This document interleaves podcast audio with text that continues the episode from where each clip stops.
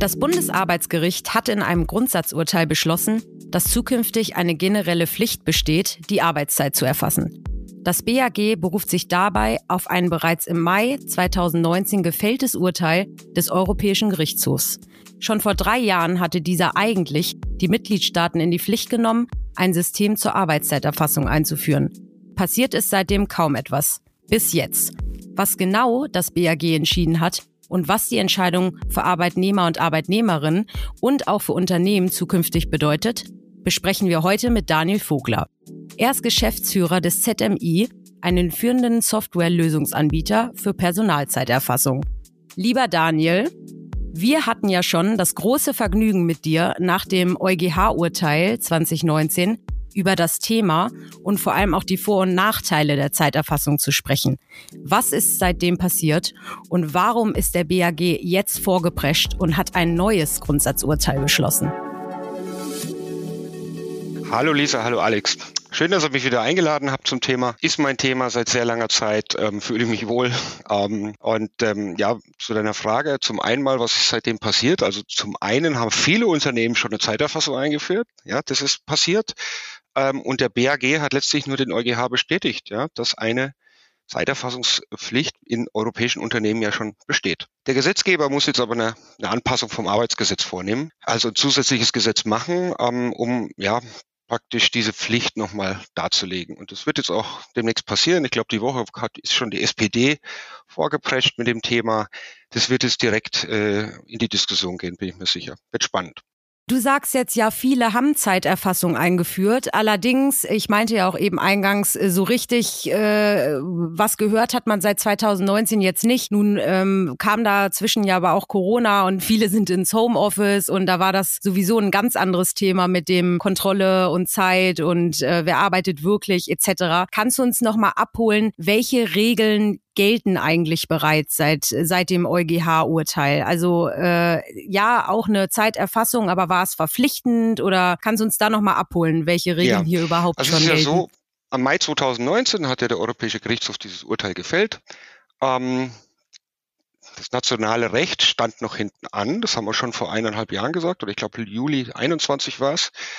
Ähm, ja, und, und die Politik hat einfach nicht gehandelt. Deshalb haben unterschiedliche Arbeitsgerichte nach EuGH eigentlich schon geurteilt. Das heißt, wenn ein Mitarbeiter geklagt hat oder Mitarbeiterin seine Überstunden einfordert und der Arbeitgeber konnte es nicht nachweisen, dann fiel es mal zugunsten des Mitarbeiters aus und mal, mal andersrum. Es gab ein paar Urteile, die das einfach nicht eindeutig erklärt haben. So, und der Bundes, äh, das Bundesarbeitsgericht hat es jetzt endgültig festgelegt. Und jetzt nochmal betont, dass der EuGH, also das das Grundsatzurteil vom EuGH gelten muss. Und jetzt muss die Politik halt ziemlich schnell handeln. Warum? Weil es gibt einfach auch nicht mehr viel Gestaltungsmöglichkeiten. Ja? Ähm, und ähm, die Urteilsbegründung ist ja noch nicht draußen. Da soll ja dann drinstehen oder ein bisschen verraten, wie diese Erfassung denn dann ausschauen muss. Ja, natürlich wird es wahrscheinlich auch ähm, die Möglichkeit geben, es irgendwie manuell zu machen in Excel-Tabellen, wobei, wenn ich sowas höre, für mich als Softwarehersteller, äh, da stehen mir die Haare zu Berge. Natürlich möchte ich Daten erfassen, um sie danach weiter zu verarbeiten, um einen Mehrwert fürs Unternehmen und auch für die Mitarbeiter haben.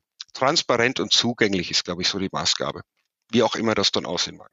Du sagst, die deutsche Politik muss jetzt direkt handeln. Das heißt, wir UnternehmerInnen haben noch ein bisschen Zeit oder müssen wir jetzt heute auf morgen alles umbauen? Also wenn das so wäre, also ich bin ja ganz froh, dass es nicht von heute auf morgen geschehen muss. Es wird mit Sicherheit einen Umsetzungszeitraum geben. Ähm, also auch wir Softwarehersteller sind natürlich, wir können nicht von heute auf morgen ja, x tausend Systeme liefern. Ähm, ich, ich schätze, es wird ein, ja, einen Umsetzungszeitraum geben. Aber Fakt ist natürlich, ähm, wenn in dieser Zeit ein Konflikt zwischen Arbeitgeber und Arbeitnehmer besteht in Sachen Zeit oder Überstunden bei der Kündigung, dann ist man immer noch in dieser, in dieser Grauzone, wo ein Gericht wieder entscheiden muss und es wird nach BAG gehen. Das heißt, wenn ein Unternehmen kein Zeiterfassungssystem hat liegt, ähm, liegt es nahe, dass es zugunsten des Arbeitnehmers geht dann. Okay, aber es gibt jetzt nicht irgendwo in Stein gemeißelt, Tag äh, XY, äh, bis dahin müsst ihr das alle eingeführt haben. Denn man erkennt schon, dass es so ein Trend in die Richtung gibt. Also Alex und ich haben jetzt vor nicht allzu langer Zeit, äh, über die Folge haben wir mit dir ja auch schon gesprochen, der HR-Chefin von About You eine Folge aufgenommen, die auf freiwilliger Basis äh, das Thema Zeiterfassung äh, im Unternehmen eingeführt hat. Weil, und zu dem Thema äh, wollen wir mit dir auch unbedingt gleich kommen, äh, welche Kritik an dem Urteil gibt es und wie sind die Stimmungen und die Meinungen da draußen, ähm, ist ja wirklich unterschiedlich ist in Unternehmen, ähm, welches Team besonders davon eben profitiert oder welcher Bereich. Und ich denke auch jedes Unternehmen wird unterschiedlich damit umgehen, weil die Fragen, die sich da draußen ja auch alle stellen, äh, seit wir jetzt äh, seit 2019 eben viele im Homeoffice gearbeitet haben und das sich teilweise auch richtig äh, etabliert hier ähm, bei manchen Unternehmen vermehrt eingeführt wurde, weil sind jetzt alle so, wird es das Homeoffice noch geben? Welches Modell passt zu mir? Was mache ich jetzt? Und da kommt halt jemand wie du ins Spiel. Und als äh, wir telefoniert haben, meintest du ja auch, endlich äh, passiert das, wofür ich jahrelang hier quasi schon arbeite. Deswegen nimm uns doch mal mit in deine letzten Tage seit äh, dem da, seit der Einführung des Urteils. Äh, was ist jetzt quasi euer Job da? Ja, also es ist, äh, war wirklich erstaunlich. Ich war zu dem Zeitpunkt, das war letzten Mittwoch, auf der auf einer Messe in Köln bei einem großen Telekommunikationsanbieter. Ähm, wir sind dort Partner und also mitten in der Messe hat dieses Urteil irgendwie durchgeschlagen. Es ging dann innerhalb von einer Stunde, äh, wurden Pressemeldungen geschrieben, Aufruhr in der ganzen Branche. LinkedIn, weil LinkedIn, Xing war zugetextet mit allem, allem Möglichen. Und es wurde wunderbar diskutiert. Also auch diese Überschriften herrlich, Rückkehr zur Stecher und, und dann diese Metallkästen als Bild, wo ich mir natürlich denke, äh, Zeiterfassung schaut heute ein bisschen anders aus. Und letztlich war ich eigentlich nur damit beschäftigt, für Aufklärung zu sorgen, also an diesen Diskussionen teilzunehmen und, und wirklich Sachen auch klarzustellen.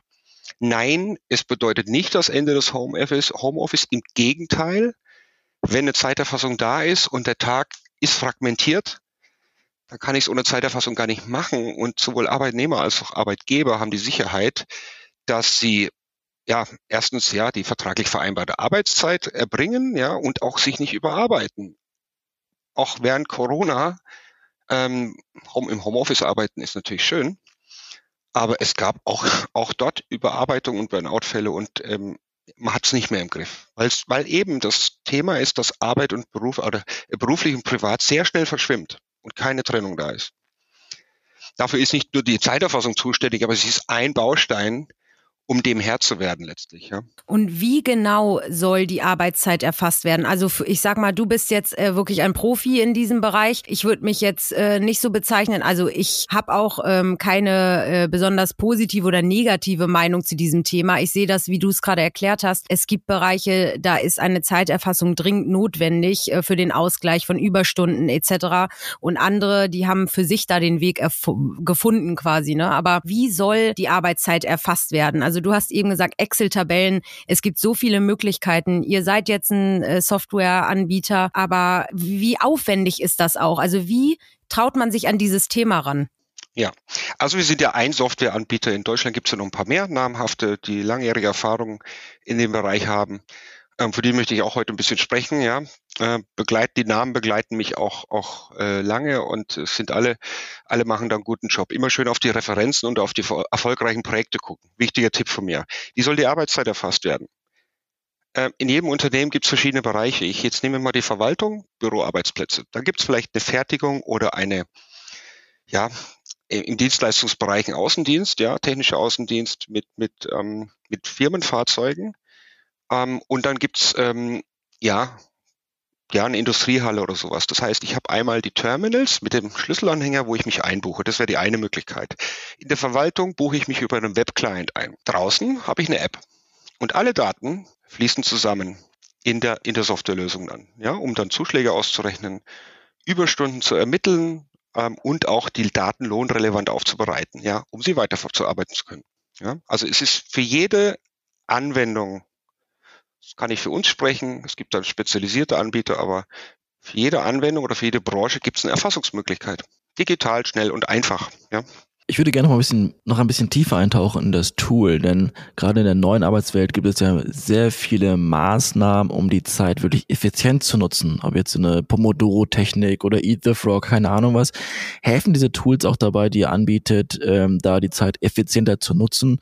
Weil, Klammer auf, ich kenne sehr viele Menschen, die ihre Zeit nicht effizient nutzen und versuchen durch den Tag zu kommen. Also helft ihr auch dabei, das zu tun? Wenn ich jetzt von der ganz normalen Personalzeiterfassung spreche, dann weiß ich ja nicht, was mache ich den ganzen Tag. Wenn ich noch ein Zusatzmodul bei uns äh, draufpacke, das ist die Projektzeit oder Auftragszeiterfassung, dann kann ich in diesen acht Stunden oder neun Stunden, wo ich mich ähm, im Homeoffice oder auf der Arbeit bin, äh, begebe, kann ich dann aufteilen den Tag. Was mache ich produktiv letztlich, ja? Das ist dann übrigens auch dann die Basis für irgendwelche Nachkalkulationen, weil, weil vielleicht ein Mitarbeiter mit einem Projekt über mehrere Wochen beschäftigt ist, dem ist ein Angebot vorausgegangen und ich muss irgendwo mittendrin mal entscheiden, wo stehe ich eigentlich mit meiner Kalkulation. Also das ist auch was, was nicht berücksichtigt wird in dieser ganzen Diskussion, was man mit da, diesen Daten eigentlich machen kann. Ja? Und wenn ich halt 100 Stunden verkauft habe und ich bin schon bei 120, mache ich ein kleines Minusgeschäft vielleicht am Ende. Und da rechtzeitig zu reagieren, das ist wirklich für jedes Unternehmen einfach wichtig. Aber das ist doch gerade für die Individuen auch mega spannend zu sehen. Bin ich langsamer als andere? Kann man da vergleichen? Gibt es da vielleicht auch Konstellationen, wo ich die Mitarbeitenden verknüpfe, sodass sie voneinander lernen, effizienter zu arbeiten? Ist das etwas, wo ihr diese Analyse reingebt, um die Einzelmenschen zu fördern? Oder ist es dann doch eher ein Tracking für die Arbeitszeiterfassung?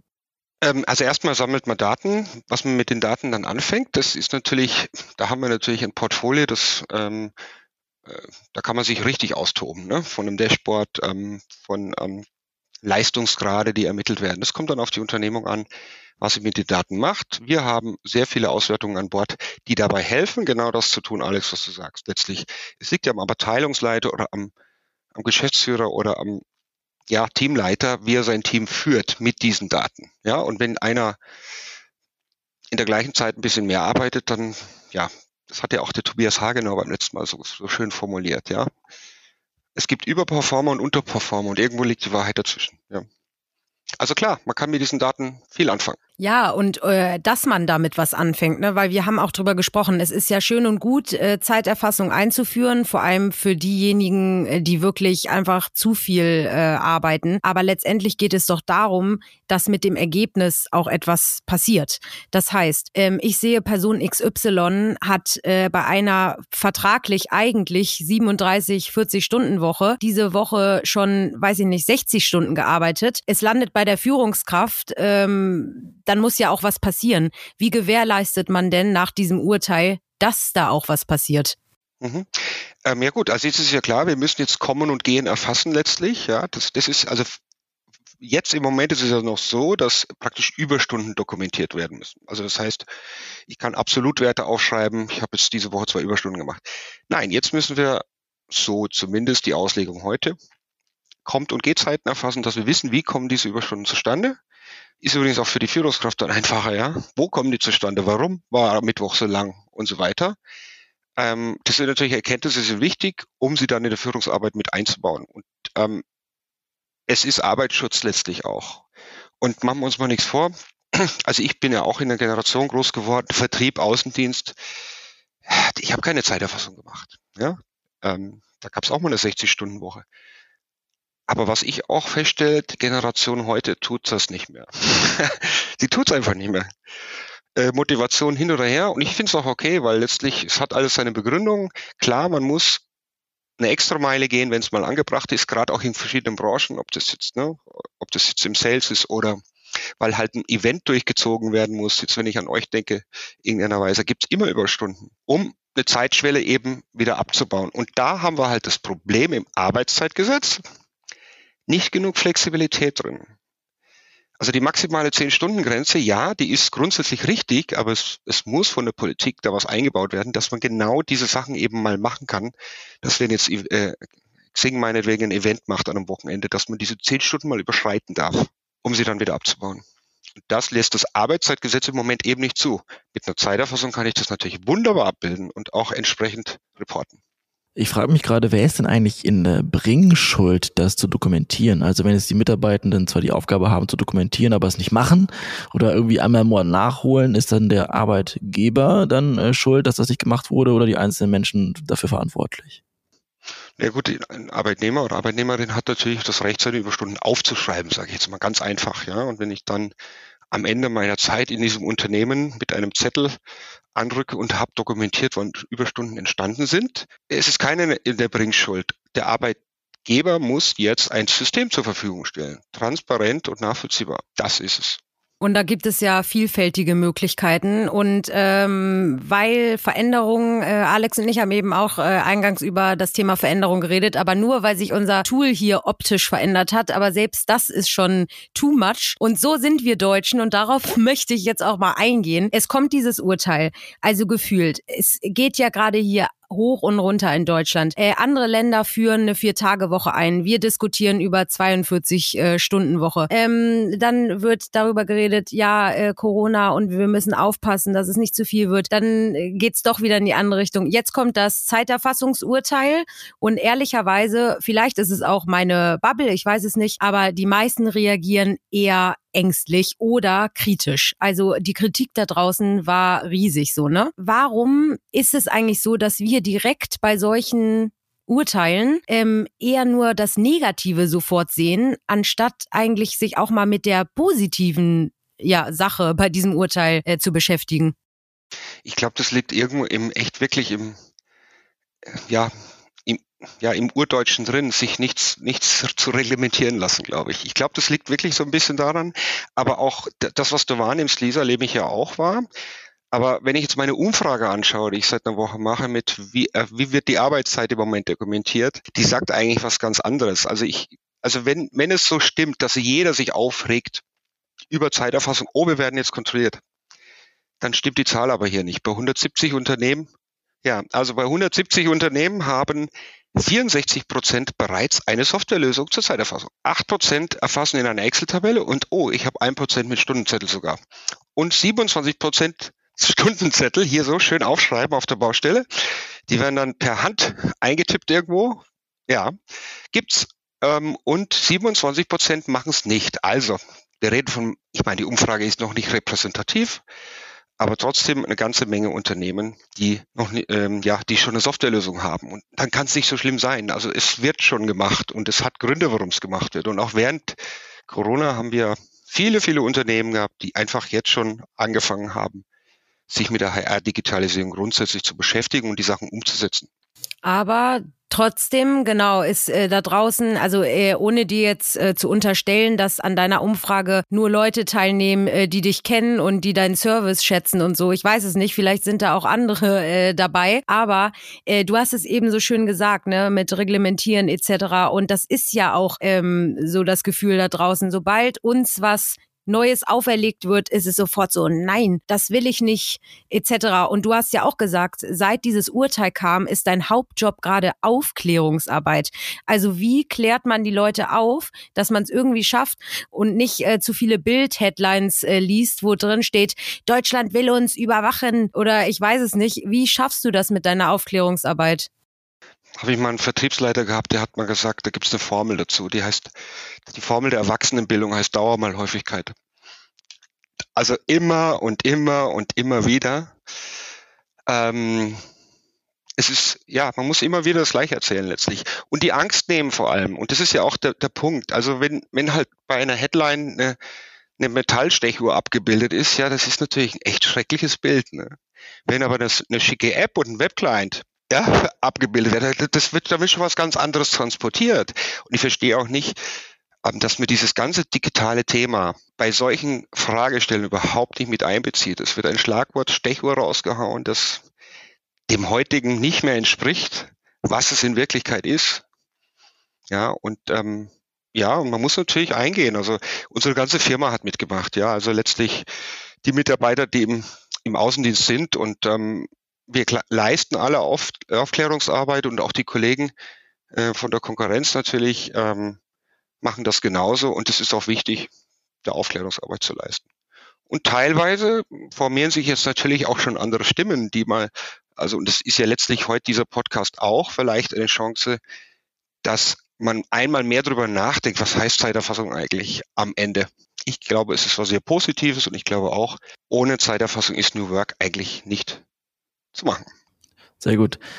Du hast ja so einen tollen Einblick auch in die Branchen, welche vielleicht schon Zeiterfassung machen. Kannst du da vielleicht sagen, sind das diese Googles der Welt, die sich da weigern, das zu tun, oder die Siemenses oder die kleinen Unternehmen, die sich da noch schwer tun, oder ist es gar nicht leicht zu sagen, wer da schon vorausgeht und wer nicht? Also da gibt es manchmal echt ganz interessante Diskussionen. Ähm, die Googles dieser Welt, ich weiß nicht, was Google einsetzt, aber ähm, äh, gerade auch Softwarefirmen müssen ja wenn Sie Projektdienstleister sind, erstmal eine Kalkulation machen, wo schicke ich meine teuren Projektleiter hin und für wie viel Geld verkaufe ich sie grundsätzlich. Also die machen das auch in irgendeiner Weise, machen alle irgendwo Zeiterfassung. Ja? Auch in den Unternehmensberatungen ganz oben. Ähm, da ist bloß das Problem, dass da nur die maximale Tagesarbeitszeit eingetragen werden darf ähm, und in Wirklichkeit die Leute bearbeiten. Ja, das wird dann auch ein Ende haben, diese diese diese Sache. Ja, und das ist auch gut so. Ähm, und ansonsten branchenunabhängig ähm, ist es so, dass ähm, es verschiedene Lösungen da draußen gibt. Und das Interessante ist aber, wenn man jemanden fragt, sag mal, macht ihr eigentlich Zeiterfassung? Dann kommt erst Nein und irgendwann drei Minuten später im Gespräch, ja nee, meine acht Stunden trage ich in so eine Excel-Tabelle ein. Ja, aber das ist doch nicht Zeiterfassung. Sag ich, ja, genau das ist Zeiterfassung. Also es ist auch nicht bewusst, dass viele schon Zeiterfassung machen, weil es im Tagesablauf so integriert ist oder die Personalabteilung das automatisch ausfüllt. Ja, es gibt ja wirklich solche Sachen oder Branchen ähm, und jetzt einfach neue Möglichkeiten entstehen. Was ich mich noch frage für alle, die nicht so tief im Thema sind wie du und sich vielleicht dieses Gesetz äh, jetzt nicht äh, en Detail durchgelesen haben, gilt das ab einer gewissen Größe eines Unternehmens oder muss das auch ein äh, Start-up machen, das irgendwie nur fünf Leute beschäftigt? Ähm, weil, was ich mich frage, äh, natürlich geht es wahrscheinlich nicht, aber könnte man rein theoretisch, weil deine Aufklärungsarbeit da auf taube Ohren stößt und man einfach keine Lust auf Zeiterfassung hat, in Berufung quasi gehen und sagen, nein, äh, Zeiterfassung ist nichts äh, für uns, wir wollen das nicht. Also kann man das oder bedeutet dieses Pflicht ist Pflicht? Also ich glaube, es gibt doch Gestaltungsspielräume. Wir müssen die Urteilsbegründung abwarten. Ich weiß nicht, ob die schon draußen ist. Wir haben ja am Donnerstag diese Woche, ich weiß nicht, wann die Folge ausgestrahlt wird, am Donnerstag diese Woche gerade dazu ein, ein Webinar letztlich mit dem Arbeitsrechtler, um den aktuellen Stand wirklich juristisch ähm, aufzuklären. Ich kann das nur ähm, irgendwo vorlesen, was hier auch steht, ja, ähm, aber letztlich mit dem Arbeitsrechtler. Ich glaube, es wird die Urteilsbegründung abzuwarten sein, welche Gestaltungsspielräume da sind. Ob bei Kleinstunternehmen das wirklich sein muss, ja, oder in, obwohl es auch funktioniert, ja, auch selbst da gibt es natürlich Vorteile. Aber ich glaube, da gibt es Gestaltungsspielräume. Ich würde gerne mal über das Pricing sprechen. Also auch gerade die kleinen äh, Startups, die vielleicht nicht die großen Budgets haben für Tools und müssen schon Adobe bezahlen und Google, keine Ahnung was. Äh, kann man da günstig anfangen oder muss man sich gleich eine High-End-Lösung kaufen, ähm, die kostspielig ist? Generell, vielleicht auch bei anderen Unternehmen. Ja, genau. Also es gibt wirklich ähm, im deutschen Markt von bis. Ja, es gibt hochkomplexe äh, Systeme, die sämtliche Tarifverträge und Betriebsvereinbarungen, die Deutschland halt abbildet. Also das ist ja ein Regelwerk, das dann dahinter liegt. Also ich weiß nicht, es gibt ja ein, keine Ahnung, einen Metalltarif, ja, da ist ein Zuschlag definiert, dass wenn ich nach 18 Uhr arbeite, es 25 Prozent Zeitaufschlag gibt. Ich weiß nicht, bei Xing kennt ihr das so nicht, ne? aber letztlich ist, äh, ist das wirklich das deutsche Tarifrecht und die Tarifverträge, das ist das Komplexe. Das könnt ihr euch nicht vorstellen, was da an Komplexität dahinter steckt, um am Ende auf dem Lohnzettel das richtig stehen zu haben. Ja? So, das sind die komplexen Systeme. Es gibt ganz kleine Zeiterfassungs-Tracking-Tools. Es gibt sogar kostenlose Apps, die man da nutzen kann. Ja, um für sich selbst auch, wenn ich jetzt Freelancer bin, ja, die Zeit zu erfassen. Ist ja logisch, wenn ich Freelancer bin und werde extern bezahlt, muss ich es ja irgendwo tracken. Muss ja eine Rechnung schreiben. Ja. Also es gibt von kostenlosen Apps bis zu hochkomplexen Systemen, die auch teilweise branchenspezifisch sind, alles auf dem Markt.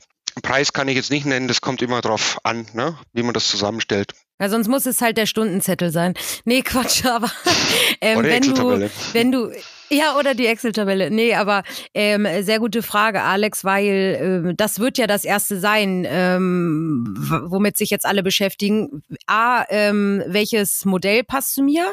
Weil es gibt ja unterschiedliche Möglichkeiten der Zeiterfassung. Äh, B, und davon gehe ich mal aus, ähm, dass alle versuchen, das Modell zu finden, was vielleicht vom Aufwand her äh, am geringsten ist, weil das kann ich mir auch vorstellen, dass alle sagen, wow, was für ein Aufwand, jetzt muss ich hier mich einloggen und dauernd dauernd Sachen pflegen und äh, dokumentieren und wahrscheinlich auch äh, das Pricing. Aber genau, kannst du da auch nochmal Aufklärungsarbeit leisten und uns sagen, warum Aufwand, warum es nicht gleich immer bedeutet, dass es ein Riesenaufwand ist? Ja, natürlich, jedes HR-Projekt ist, ist Aufwand oder jede Software-Einführung ist Aufwand grundsätzlich mal. Ich meine, klar, man muss Kapazitäten freiräumen, um was einzuführen. Und manchmal ist es auch so, dass man sich vorstellt, man kriegt aus einer Softwarelesung alles raus, ja das genannte Unternehmen, was ihr auch hattet, wir haben einen Generalanbieter genommen, von dem wir aber auch Partner sind. Warum? Weil man in manchen Bereichen vielleicht an Grenzen stößt und dann ähm, ja eine spezialisiertere Lösung mit integriert. Und das kann halt auch passieren. Man macht eine Auswahl, fängt erstmal generell an und dann spezialisiert man sich, weil man manche Sachen einfach nicht abgebildet bekommt. Das kann man am Anfang auch gar nicht alles abfragen es, eine Projekteinführung braucht Kapazität, klar, aber dieser, dieser, dieser, ja, dieser Einführungsprozess ist wirklich heute mittlerweile echt gut standardisiert von den Unternehmen, dass man schnell Projekte von der Stange letztlich umsetzen kann. Das geht von ein bis drei Monate Laufzeit an sich. Also nicht, ne, das, das sind irgendwo dann in dieser Laufzeit ja, vielleicht sieben, acht Manntage versteckt, verteilt über diese Zeit, bis man dann den Echtstarthebel umlegen kann ist aber auch von, wie gesagt, von Projekt zu Projekt unterschiedlich. Ja, oder man holt sich so Demo-Versionen und wenn einem das eine nicht gefällt, dann wechselt man wieder. Da ist aber die Frage, ob man die Daten dann darüber zieht. I don't know, alles sehr kompliziert. Aber äh, was ich rausgehört habe und ich meine, Daniel, äh, wir drei kennen uns ja jetzt auch schon ein bisschen. Äh, du sagst, ähm, Zeiterfassung braucht man für New Work, weil äh, sonst funktioniert New Work nicht. Äh, Alex, ich weiß gar nicht, wir haben uns überhaupt nicht drüber unterhalten. Wie stehst du eigentlich äh, zu dem Thema äh, Zeiterfassung? Also wir haben jetzt paar Folgen gemacht und quatschen da ab und zu, aber ich weiß gar nicht, wie du äh, das Thema eigentlich siehst, kritisch oder unkritisch. Ganz einfach. Ich bin ein riesiger Fan von, von Tracking, von Analysen und zu gucken, wo geht meine Energie hin, meine Zeit, meine, meine Effektivität. Ich finde es schade, dass es gesetzlich gemacht werden muss, ehrlich gesagt. Aber ich liebe Tools. Es gibt ja diese Menschen, die ähm, äh, dieses Thema Quantified Self, ich weiß nicht, Lisa, ob du das kennst, wo Menschen alles analysieren möchten, von ihrem Herzschlag bis hin zur Zeit, die sie verbringen ähm, finde ich sehr interessant. Also der ganze Optimierungswahn. Genau, also der ganze Optimierungswahn. Ich finde interessant, deswegen genau die, also die Zeit ist ja das Kostbarste, was wir haben. Aber es ist einfach cool, auch einfach eine Retro zu machen und des Tages zu gucken, was habe ich mit meinen acht Stunden geschafft und was nicht und wann bin ich effektiv und wann nicht und solche Sachen. Deswegen finde ich solche Tools extrem aufregend. Schade finde ich jetzt, dass man da den, den Gesetzesknüppel drauf tun muss, weil das entsprechend immer Angst macht. Aber es ist jetzt so. Und äh, jetzt brauchen wir nicht rummeckern, uns rumärgern. Jetzt warten wir ab mal, was das, das im Detail bedeutet für Deutschland. Und dann machen wir es einfach und wir nutzen und machen das Beste draus. Und du, Lisa? Genau. Und ja, und, äh, wahrscheinlich äh, ganz wichtigen Mehrwert noch einfach sehen, ja, ein Mehrwert von dieser Geschichte. Nicht nur Zeiterfassung oder Pflicht erfüllen, sondern was kann ich mit diesen Daten, die ich jetzt eh schon erfasse, gewinnbringend für Mitarbeiter und Unternehmen anstellen. Das sollte man sich fragen. Da gibt es eine ganze Menge. Ja, nee, absolut. Also ich sehe es ganz genauso äh, wie du, Alex. Also ich bin jetzt kein Fan von äh, alles reporten und äh, analysieren und so, aber ich bin dem Ganzen auch eher positiv gestimmt, weil ich, wie gesagt, äh, selber in meinem Freundes- und Bekanntenkreis äh, Leute habe, ähm, da wäre ich happy, wenn die Zeiterfassung hätten und dann sagen könnten, hier, ne, äh, äh, bit too much. Also von daher, ich bin da total bei euch und äh, wir Deutschen müssen nicht immer sofort äh, rumnörgeln, sondern ähm, deswegen war der Satz auch sehr gut, Alex, den, den nehmen wir als Abschlusssatz. Lass uns mal abwarten. Daniel, du wirst uns updaten, was da äh, rumkommt äh, bei dem ähm, Austausch mit dem Arbeitsrechtler. Und äh, je nachdem, wann wir die Folge hier releasen, werden wir es so oder so äh, für euch nochmal verlinken und die Infos. Und ansonsten kann man ja bei dir auch vorbeischauen und beim ZMI und äh, deiner Aufklärungsarbeit folgen. Ne? Also die ist ja nicht nur, die ist ja nicht nur jetzt wichtig, die bleibt ja auch wichtig. Ich weiß nicht, wann das alles umgesetzt und eingeführt wird. Es gibt jetzt dieses Urteil. Wir werden sehen. Auf jeden Fall vielen, vielen Dank, äh, Daniel oder äh, Mr. Timekeeping so. Ähm, wir machen auch wir machen auch Zeiterfassung. Die Zeit ist um und deswegen drücken wir jetzt auf Stopp. Und äh, ja, wir bleiben gespannt, was da in Zukunft passiert mit der Zeiterfassung. Mach's gut, Daniel. Und äh, ciao, Alex, nach Wisconsin. Vielen Dank. Macht's gut, ihr zwei. Ciao. Vielen Dank für eure Zeit.